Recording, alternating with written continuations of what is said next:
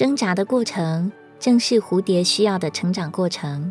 你让它当时舒服了，可是未来它却没有力量去面对生命中更多的挑战。鸡蛋从外面打破是食物，从内挣破是生命。人生也是，从外面打破是压力，从内突破是成长。如果你等待别人从外打破你，那么你注定成为别人的食物。如果能让自己从内打破，那么你会发现自己的成长相当于一种重生。你希望永远做毛毛虫呢？还是希望化身成一只光鲜亮丽的蝴蝶？如果你希望能化身成蝴蝶，那你就得忍受在蛹里挣扎痛苦的过程，这样才能破茧而出，展翅高飞。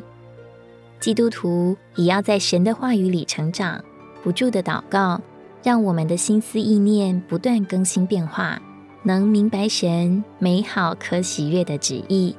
就像破茧而出的蝴蝶，展翅高飞。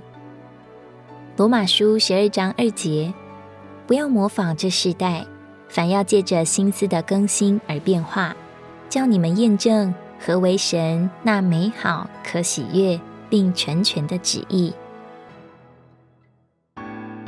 如果你喜欢我们的影片，欢迎在下方留言、按赞，并将影片分享出去哦。